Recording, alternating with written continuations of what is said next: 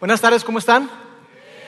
Qué bueno, es un gusto estar con ustedes el día de hoy, que estamos arrancando esta nueva serie que hemos llamado Plan de Juego. Y déjame hablarte un poquito por qué le pusimos así. Porque en todos los deportes, independientemente del deporte al cual tú seas aficionado, sea el fútbol, soccer, el básquetbol, lo que sea, hasta en el golf, en todo hay una estrategia. En todo hay un plan de juego para ganar. Y entonces nosotros a lo largo de esta serie lo que vamos a estar viendo es que, es que hay un plan de juego para nuestra vida. Algo mucho más trascendente y mucho más grande que los deportes, pero hay un plan de juego para nuestra vida. Hay una estrategia de parte de Dios. Y yo sé que quizás eso puede sonar así como que, ¿cómo? ¿Dios tiene un plan para mí?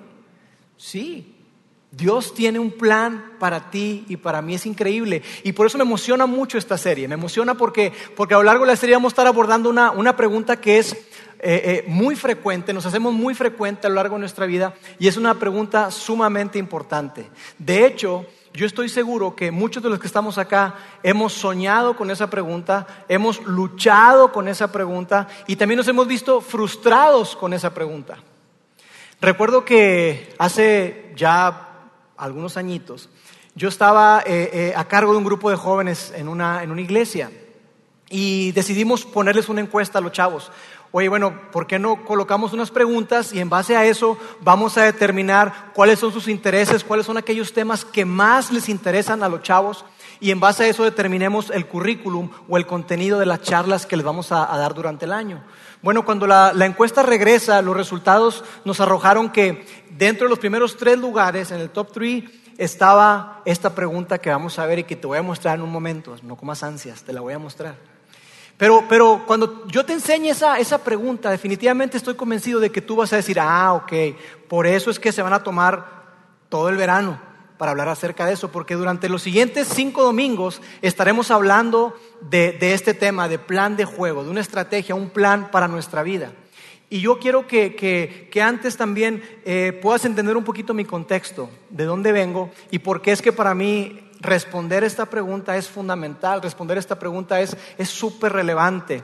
Eh, mira, yo crecí en, un hogar eh, cristiano, yo desde muy pequeño asistí a la iglesia, me llevaban, eh, asistí a la iglesia y entonces yo recuerdo que, que de diferentes formas y de diferentes personas yo escuchaba lo siguiente, Dios existe, Dios te ama y Dios tiene un increíble plan para ti. Pero principalmente mis papás, yo escuchaba mucho eso. Yo recuerdo que a veces me sentaba, especialmente mi mamá, y, me decía, Laurito, porque sí me dice mi mamá, Laurito, Dios tiene un plan para ti, papito.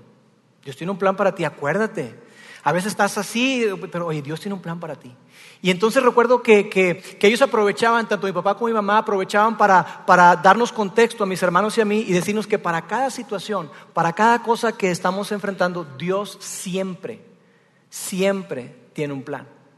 Pero después cuando, cuando empecé a crecer, eh, las preguntas empezaban a surgir y, estaba yo en otra etapa de mi vida y entonces me hacía preguntas diferentes. Por ejemplo, eh, recuerdo cuando estaba ya finalizando mi etapa de preparatoria, pues la pregunta es, ¿dónde y qué vas a estudiar? Y entonces eh, eh, yo llevé todo eso que seguramente tú pasaste también, que es orientación vocacional, no sé ahora cómo se le llame, pero, pero era, así se le llamaba antes, orientación vocacional. Y cuando yo llego a ese momento en mi vida, recuerdo que, que, que yo tenía, según la orientación que me dieron, dos opciones. Era estudiar medicina o arquitectura. Y yo decía, medicina o arquitectura, ¿qué tiene que ver con, o sea, nada que ver una con otra, ¿no? O sea, o ingeniero mecánico, o ingeniero químico, no, nada que ver, arquitectura y medicina. Y, luego eh, llegó una persona por ahí, estaba cerca del Tratado de Libre Comercio, y llegó, amigos, la carrera del futuro, comercio internacional. Entonces yo estaba todo confundido y decía, Dios, yo siempre he escuchado que tú tienes un plan para mí, pero ¿qué carrera debo estudiar? ¿Qué hago? Y, estaba en todo eso y, recuerdo que después cuando, cuando me gradué tenía una opción también. La opción era quedarme, estudiar una maestría becado o, para poder jugar fútbol americano, que me encanta, o ponerme a chambear. Y estaba esa, esa disyuntiva de que, oye, pues esta es oportunidad de que puedes entrenar, eh, eh, eh, te va a ir, si te va bien en el verano, tienes 100% garantizado que te pueden dar una beca para una maestría o vas a ponerte a trabajar, ¿qué vas a hacer? Y entonces yo decía, Dios, yo sé que tú tienes grandes planes para mí, pero ¿cómo le hago para, para descubrirlos? Y entonces, sabes que en mi experiencia lo que ocurrió fue que, que, tratando de descubrir o el descubrir la voluntad de Dios para mi vida y tener claridad parecía más un misterio que una realidad. Porque yo veía todo eso y decía, oye, pues es que no, no, no entiendo. Parecía como que si Dios estuviera en silencio. Y hablando en términos deportivos, es como si yo estuviera en la cancha del juego de mi vida y, yo tenía que hacer una jugada y yo no sé si debo ir la jugada por, por, la izquierda o la jugada es por la derecha. ¿Para dónde agarro? Y estaba así confundido y todo y decía, oye, pues ¿por qué, por qué resulta tan, tan difícil? Y luego yo agarraba la Biblia eh, eh, en, mis tiempos eh, a solas con Dios y, yo, yo, leía ahí que, que, Dios siempre ha hablado, Dios siempre ha hablado todo el tiempo. Y yo veía que, que a Moisés le habló a través de, un arbusto que se estaba quemando pero que no se consumía y Moisés fue a ver qué onda. A, a, Noé le habló y le dijo que construyera un arca y después a través de un arco iris hizo un pacto con toda la humanidad. A, a un profeta llamado Daniel le hablaba a través de sueños y visiones. Y, yo decía, ¿qué onda? Es más, una vez Dios habló a través de un burro. Y yo decía, ¿y yo? ¿Y ¿Cómo le hago? O sea, entonces yo decía, me preguntaba, a ver, ¿estaría haciendo algo mal? ¿O qué onda? O sea, ¿de qué se trata? Y seguramente tú te puedes identificar con eso. Preguntas que te haces, preguntas como que, oye, ¿qué carrera estudiar? Oye, ¿debo permanecer en esta ciudad o me debo mover? Preguntas que tienen que ver también con continuar con una relación. Dios, ¿debo seguir adelante en esta relación? ¿O debo cortarla? Cuando estás en noviazgo, todo eso, oye, pues, ¿qué hago? ¿Continúo con, será la mujer que Dios, tú tienes para mí, Dios, para, para mi matrimonio, para hacer mi familia? ¿O qué onda? Preguntas, preguntas que nos hacemos, que, que, que nos, nos abruman porque viene la vida y tenemos que tomar decisiones una tras otra, una tras otra. Y dices, bueno, ¿qué hago? ¿Cómo le hago? Seguramente tú has estado igual en esa misma situación y quizá tienes ahora mismo un asunto con tus hijos donde dices tú, debo tomar una decisión fundamental, crítica, que le va a dar dirección y rumbo a mi familia, a mis hijos. Dios, ¿cuál es tu voluntad? ¿Qué, o sea, ¿qué, hago? ¿Qué hago con mis hijos? ¿Cómo los voy a enseñar? Entonces, yo no sé tú, pero seguramente en algún momento de tu vida te has hecho esta grande pregunta que vamos a colocar en pantalla y que es más o menos algo parecido a esto. Dios, ¿qué debo hacer con mi vida? Dios, ¿cuál es tu plan para mi vida? O quizá dijiste algo así, Dios, ¿cuál es tu voluntad para mi vida? ¿Cuál es tu voluntad para mi vida, Dios? Y si el día de hoy tú no te consideras un seguidor de Jesús, tú dices, mira, sabes que no, yo con Dios, no sé, estoy viendo todo este rollo y, yo tengo mis reservas, tengo mis dudas, quizá eh, eh, tú dices, bueno, yo no soy un seguidor de Jesús, no soy cristiano, católico, eh, tengo unas reservas fuertes con respecto a eso, quizá tú un momento en tu vida, la pregunta que te hiciste fue un poco diferente. Quizá tú llegaste un momento a preguntarte y decir, Dios, si realmente existes, si realmente existes, si estás ahí, ¿qué hago con mi vida? ¿Qué hago con mi vida? ¿De qué se trata la vida? ¿Cuál es el propósito? ¿Por qué estoy aquí? Quizá tu pregunta fue más o menos en ese sentido. Y por eso hoy lo que vamos a estar abordando a lo largo de, hoy estamos arrancando, es como el kickoff de la serie. Lo que vamos a estar viendo hoy a lo largo de toda la serie es responder a esa pregunta. La premisa de esta serie es que hay un Dios que te ama y que tiene un increíble plan para ti. Y no importa si para ti parece extraño, no importa si para ti parece como que Dios tiene un plan para, para mí, sí. Y déjame decirte que el plan de Dios para ti, para mí, no es no es al vapor. Así como un entrenador tiene, tiene un plan de juego, has visto que, en el fútbol americano los coaches tienen una, así una, una tarjetota grandota donde están todas las jugadas. Y, y, él dice, vamos a mandar esta, ahora vamos a mandar esta, ahora vamos a mandar esta. No es improvisado, hay un plan, de acuerdo al rival, de acuerdo a quien vas a enfrentar, de acuerdo a muchas cosas, se hace un plan de juego. Y la premisa de esta serie es precisamente eso, que Dios te ama y Dios tiene un increíble plan para ti. Y la promesa de la serie es que al finalizar estas seis semanas que estaremos juntos recorriendo durante todo el verano esta idea de un plan de juego para nuestra vida, es que tú y yo tendremos herramientas, herramientas que nos van a ayudar a descubrir cuál es esa voluntad de Dios y a entenderla. Entonces vamos a ver diferentes temas a lo largo, a lo largo de toda la serie. Eh, y al hacerlo, fíjate, cuando tú y yo entendemos, logramos entender la voluntad de Dios, eso nos va a ayudar a muchas cosas. Nos va a ayudar a, quitar la incertidumbre, nos va a ayudar a enfrentar el día de mañana, nos va a ayudar a, a darnos guía, sentido, propósito.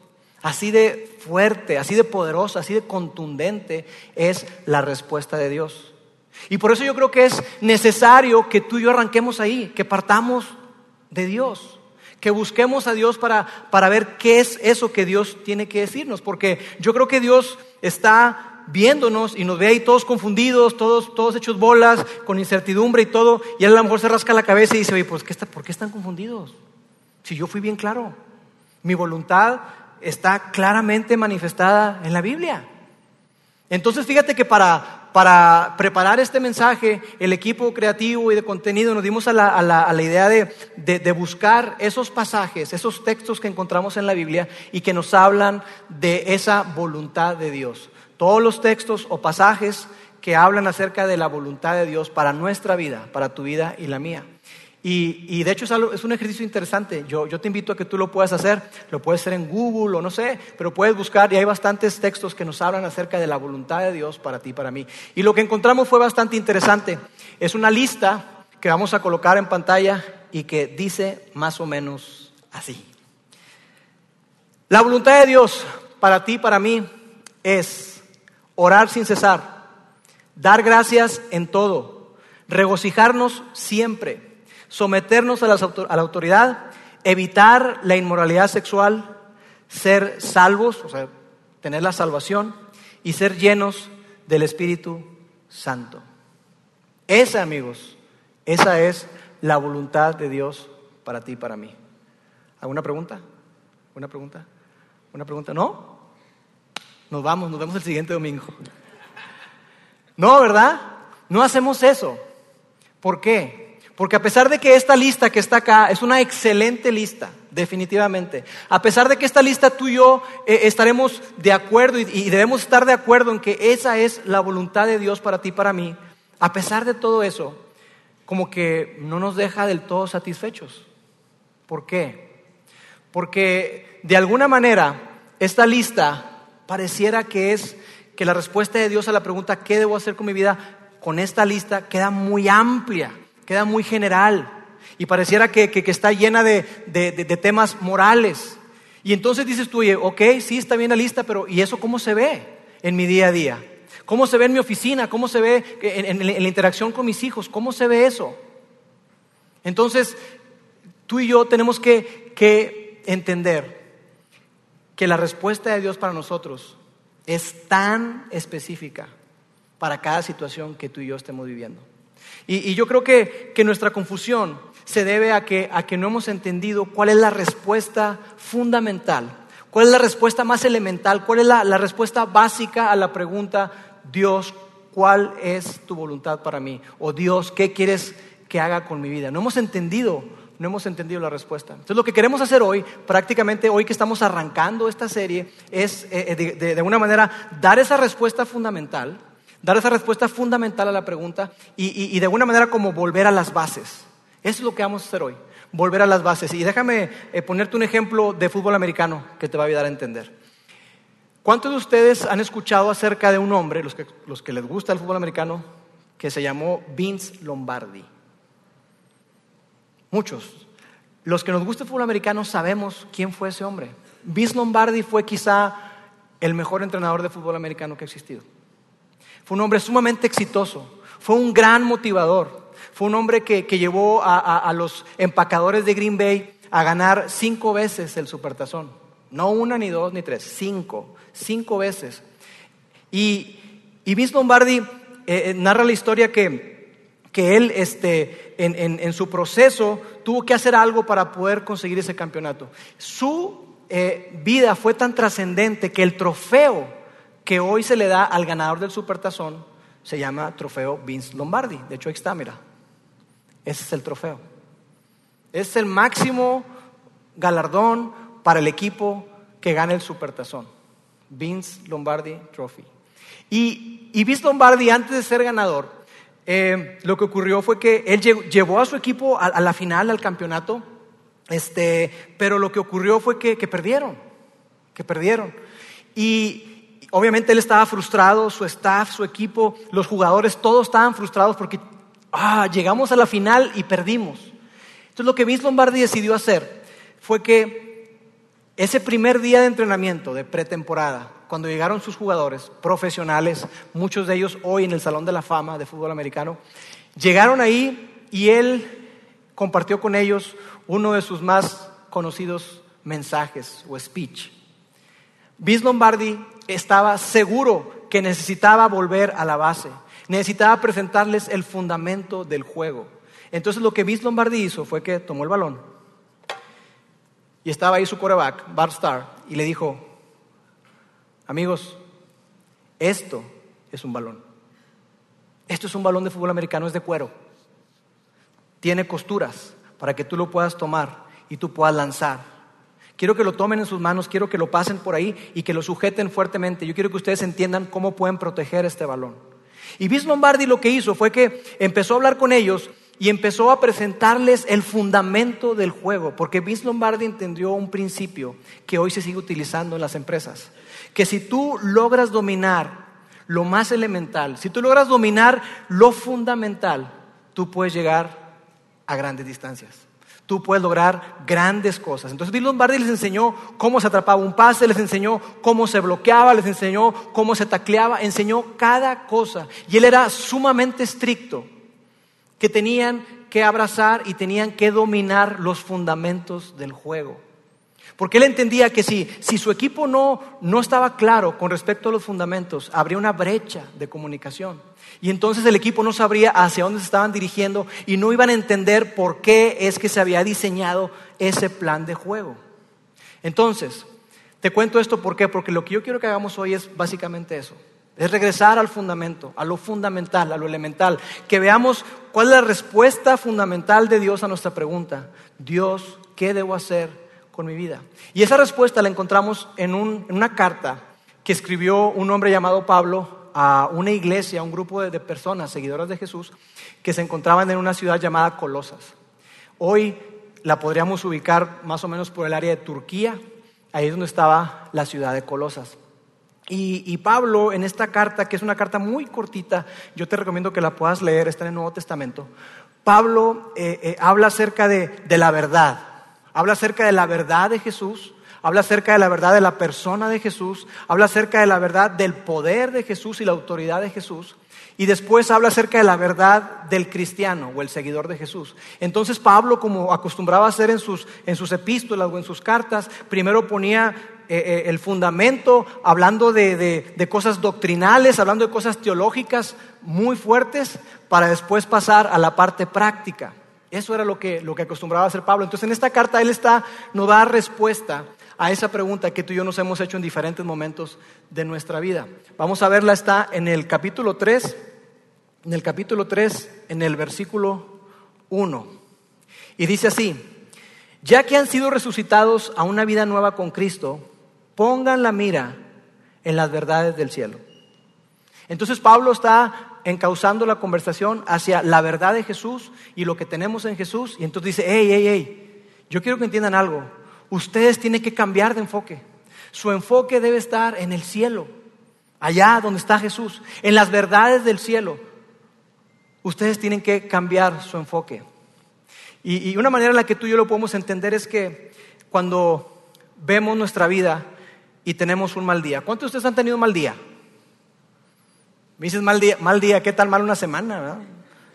O un año, no sé. Este, pero todos, todos hemos tenido un mal día. ¿Y qué es lo que ocurre cuando, cuando la vida te golpea, cuando las cosas no te salen, cuando estás ahí como que, ay, otra vez y, y estás luchando? ¿No es cierto que como que nos ponemos así como cabizbajos y estamos viendo al suelo? Estamos así, mirando al suelo, agachados, arrastrando la cobija, como decimos.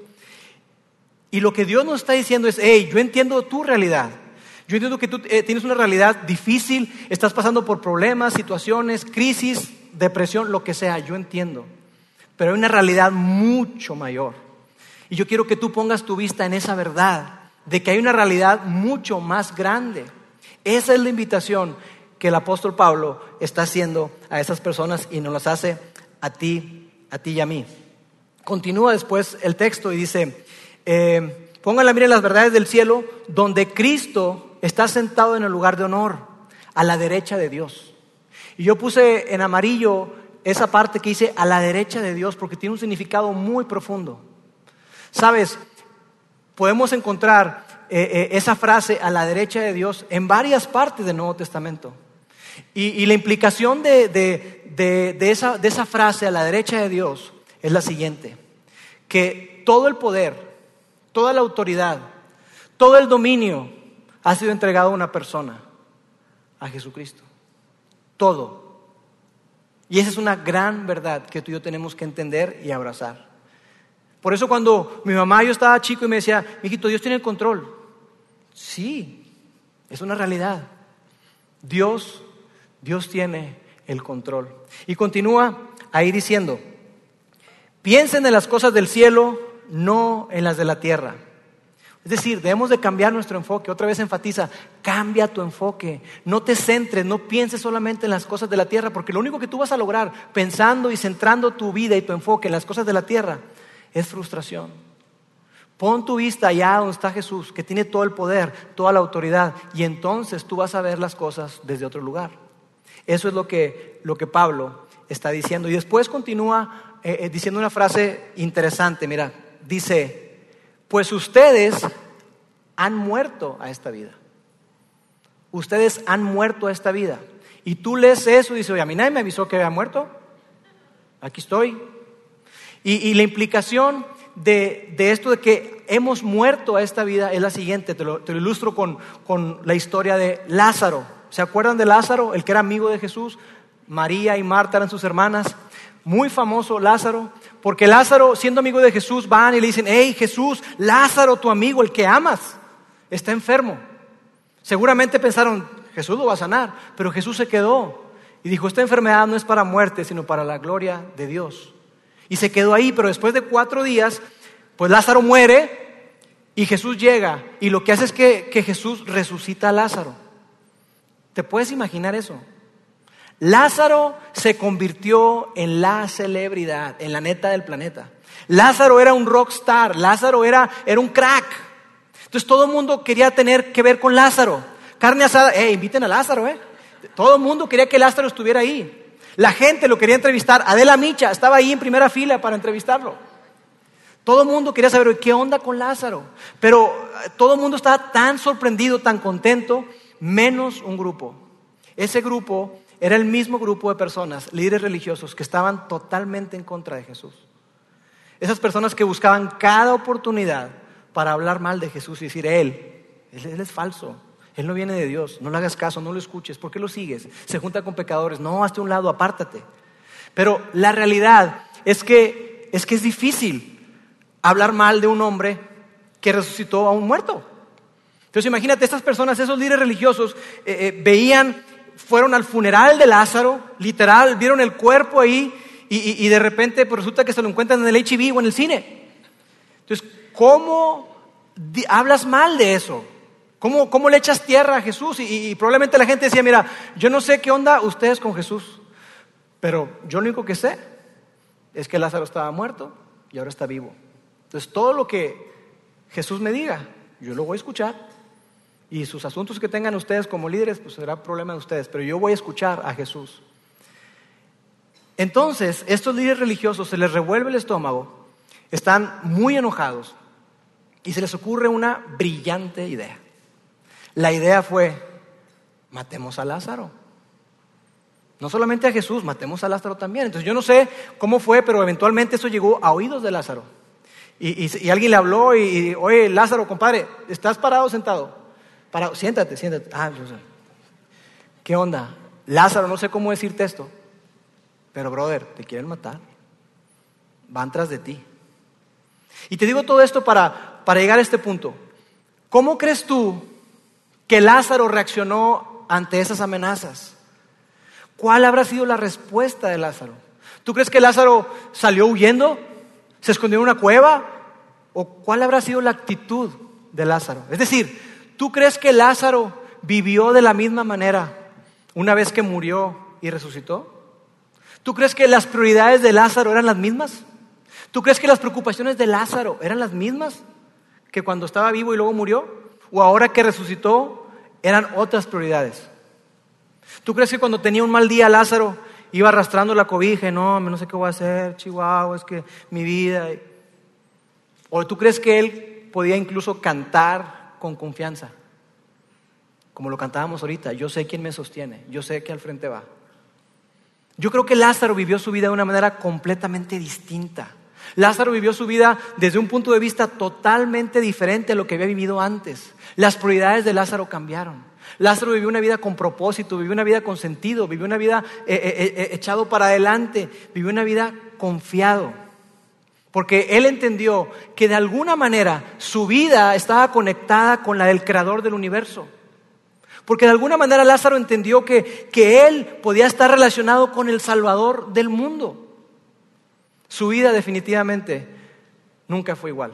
Sus prioridades cambiaron. Sabes, en mi familia nosotros tuvimos un episodio similar, aunque con una proporción mucho menor. Mi mamá en el año 92 le diagnostican cáncer y, básicamente en un momento nos dijeron que estaba invadida de cáncer, que, no había mucho que hacer. Prácticamente le dijeron a mi papá, dele calidad de vida. Y, estuvimos orando y pidiendo a Dios por ella y Dios hizo un milagro. Y Dios sanó a mi mamá y mi mamá está aquí con nosotros. Y yo recuerdo que a partir de ese momento mi mamá vivió diferente. La manera en que ve la vida es totalmente diferente. Incluso no solamente ella, sino todos nosotros, nuestra perspectiva de la vida cambió. Porque ella se veía perdida y de repente está viva otra vez. Está sana otra vez. Entonces, eh, lo que quiero decirte es que la perspectiva cambia. Yo recuerdo cuando, cuando yo tenía problemas, a veces en, mi negocio, como en todos los negocios, ¿verdad? Y, recuerdo que yo llegaba así, literal, arrastrando la cobija, y, este, y decía mi mamá, hijito, tranquilo, Dios está en control, gózate. Y me acuerdo que decía, oh, gózate. ¿Cuál gózate? Porque yo estaba, oh, frustrado. Pero es la realidad. Cuando tú y yo entendemos eso, cuando tú y yo entendemos quién es Jesús y que Él está a favor de nosotros, cuando entendemos que Él está sentado a la derecha y que todo dominio, todo poder, toda autoridad le ha sido otorgada, tú y yo no vivimos igual. No podemos vivir igual, porque la perspectiva de nuestra vida cambia. Y sabes que yo creo que eh, Lázaro, su enfoque fue el de una vida ejemplar, el de una vida de esperanza, el de una vida con propósito y con destino. Y luego Pablo, Pablo continúa ahí diciendo, ustedes han muerto esta vida y su verdadera vida está escondida con Cristo en Dios. Escondida es decir, está refugiada, es decir, está bien resguardada, está, está bien asentada con Cristo en Dios. Y luego Pablo menciona unas cuantas frases que yo creo que son las frases o las palabras de las más poderosas que tú y yo podemos escuchar. Y digo esto que son poderosas porque, porque dan respuesta a la pregunta que tú y yo nos hemos hecho por años y años y años. Dios inspiró a Pablo para que escribiera esto que vamos a ver a continuación y que nos da respuesta a esa pregunta de Dios, ¿cuál es tu plan para mí? Dios, ¿qué debo hacer con mi vida? Y mira cómo lo expresa Pablo. Dice, cuando Cristo quien es la vida de ustedes. Cristo es la vida de ustedes. Sabes, si tú eres un seguidor de Jesús, tú entiendes esto. Ante la pregunta es, Dios, ¿qué debo hacer con mi vida? Dios, ¿cuál es tu plan para mi vida? La respuesta de Dios, la respuesta fundamental la respuesta más elemental, más básica, partiendo desde ahí para construir todo lo demás, la respuesta de Dios para ti, para mí es, Dios, ¿qué debo hacer con mi vida? La respuesta de Dios es, yo soy tu vida. Yo soy tu vida. Es que no sé qué voy a hacer, tengo incertidumbre, tengo, tengo tantas cosas. Yo soy tu vida. El enfoque es diferente. Y sabes, yo creo que nuestro problema ha sido que no hemos logrado dimensionar esto y que de alguna manera tú y yo hemos sentido que, que, Dios como que guarda silencio, hemos sentido como que, como que encontrar o descifrar la voluntad de Dios es más un misterio que una realidad, hemos sentido que es difícil entenderla, porque tú y yo hemos visto a Dios como una parte de nuestra vida. Tú y yo eh, eh, eh, es como si, si, pudiéramos tener un montón de, compartimentos, un montón de cajas. Entonces en una caja, en un compartimento tengo, tengo mi, familia, mi esposa, mis hijos, mis padres están acá, en, mi, familia extendida, está mis sueños, está mi trabajo, está mi carrera, está tantas cosas y planes que tengo y acá tengo otra caja. Y esa caja es Dios. Entonces tengo a Dios en un compartimento y le decimos a Dios, venimos a la iglesia eventualmente decimos, Dios, bendíceme, ayúdame, ayúdame todo esto, bendice todas estas cajas que tengo aquí, por favor ayúdame. Y Dios lo hace porque nos ama, pero Dios se niega a permanecer en un compartimento. Es más, Dios es demasiado grande como para permanecer ahí. Por eso es que ante la pregunta, Dios, ¿qué debo hacer con mi vida? Dios te dice, yo soy tu vida, no soy una parte, yo soy tu vida. Y cuando tú y yo entendemos esto, esta gran verdad, podemos entender que nuestro enfoque debe ser otro. Y yo quiero que tú veas estas frases porque cambia, nuestro enfoque cambia. Y ahora el enfoque de nuestra vida no debe ser el futuro. El enfoque de tu vida y la mía no debe ser el futuro. El enfoque de tu vida y la mía debe ser, debe ser una persona. Ese es el enfoque que tú y yo debemos de tener. Y cuando por fin entendemos esto, toda nuestra perspectiva, toda la manera en que abordamos las dificultades, la, manera en que, en que, vemos las crisis, las tentaciones, la manera en que vemos toda nuestra vida es totalmente diferente. Porque nuestro enfoque no está en el futuro, es más, entendemos, una vez que entendemos y abrazamos esta verdad de que debemos de poner nuestra vista en Jesús, entendemos que Él tiene un futuro para nosotros. Y entendemos esto, entendemos que, que entender la voluntad de Dios no es algo que, que, vaya a estar lejano, sino es algo que tú y yo podemos experimentar todos los días, todos los días de nuestra vida. Continúa, continúa ahí diciendo, cuando Cristo, quien es la vida de ustedes, se ha revelado a todo el mundo, ustedes participarán de toda su gloria. Ahora, Tú probablemente dices, ok, mira, esto suena chido. La verdad es que suena chido para un domingo. Suena muy padre, pero, pero ¿y el resto de la semana? Los demás días, ¿cómo se ve esto para, para mi lunes? ¿Cómo se ve esto para, para el martes? En pocas palabras, ¿y ahora qué, Lauro? ¿Qué sigue? Y es una excelente pregunta y para responderla yo quiero enseñarte este pequeño dulce que tengo acá, que es un Kinder sorpresa. Y el Kinder sorpresa les encanta a los niños. Y les encanta a los niños porque tiene proteínas. No, les encanta a los niños porque, porque es un dulce que está rico definitivamente, pero les encanta porque tiene un premio adentro. Ya lo guardé. Tiene un premio adentro. Y, y los niños, me acuerdo que David me decía, papi, ¿me compras un, Kinder sorpresa? Ay, mijito. Y me daba el chocolate. Y es lo que quería el premio. Bueno, no sé si tú sepas, pero cuando tú y yo decidimos poner nuestra confianza nuestra fe en Jesús como nuestro Salvador, Dios nos dio a ti y a mí un premio. Y ese premio es la persona del Espíritu Santo viviendo en nosotros. Imagínate, Dios mismo viviendo en ti y en mí. ¡Wow! Eso no es, no es poca cosa. Entonces, a donde tú vayas mañana lunes, a donde vayas el martes, lo que estés viviendo y atravesando el miércoles o jueves, todo lo que tú estés viviendo, Dios está en ti. Y sabes, la verdad de este dulce es que desde que salió de la fábrica hasta que llegó a mis manos y está acá, pasó por diferentes etapas. Pasó a un centro de distribución, ese centro de distribución llegó a otro centro de distribución y de ahí lo mandaron a las tiendas del Oxxo, que fue donde lo compramos, Gol para el Oxxo. Este, y, y finalmente llegó a nuestras manos. Pero todo el tiempo, todo el recorrido, ese premio estuvo ahí. Esto nos ayuda a entender la voluntad de Dios para ti y para mí. Que tú y yo podemos ver el plan de Dios no como algo que voy a obtener dentro de 5, 10, 15, 20 años, sino que todos los días tú puedes experimentar y saber la voluntad de Dios porque Él vive en ti. Eso es lo que esto significa. Este es el ¿y ahora qué? Lo que tú y yo tenemos que hacer es permitir que Dios que vive en mí sea mi todo. Que Dios que vive en mí pueda brillar y que las demás personas lo puedan ver. Que ante cada circunstancia, ante cada cosa, yo pueda detenerme y preguntarle, Dios, ¿qué debo hacer?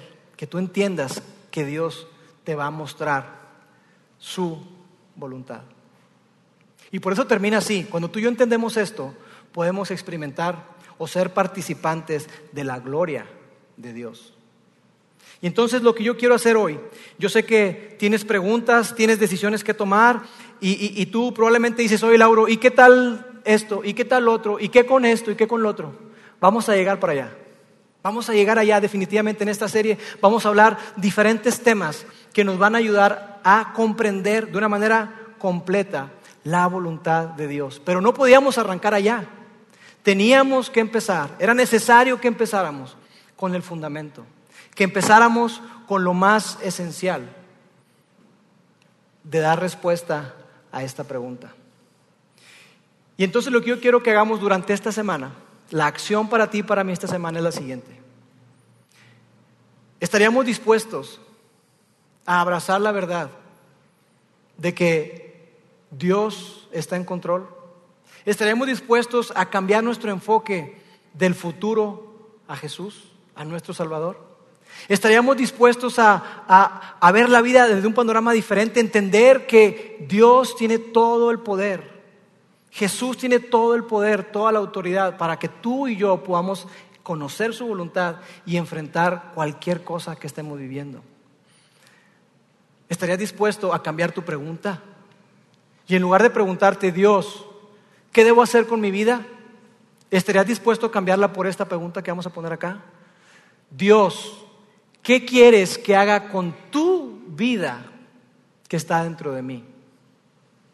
Que cambiemos la pregunta de pasar, Dios, ¿qué quieres que haga con mi vida? A Dios, ¿qué quieres que haga con tu vida que está dentro de mí? Esa es la pregunta que tú y yo nos tenemos que hacer. Es, es una pregunta que nace desde otro punto de vista. Y eso es lo que Dios quiere para ti y para mí. ¿Estarías dispuesto a hacerlo? Mira, lo que va a ocurrir en un momento más es que yo voy a orar y va a pasar la banda para guiarnos en una canción una canción que ya hemos cantado aquí en alguna ocasión. Y esa canción habla acerca de que Dios sea en ti y en mí nuestro todo. Que no sea un compartimento, que no sea una parte, sino que Dios represente y sea para ti y para mí toda, absolutamente toda nuestra vida. Permíteme orar. Dios, gracias Señor porque Tú eres un Dios increíble. El simple hecho de pensar que tú tienes planes para nosotros es maravilloso. Tú no tienes planes que vas inventando sobre la marcha. Desde antes de que nosotros existiéramos, desde antes de que nosotros naciéramos, tú ya tenías un plan determinado para cada uno de nosotros.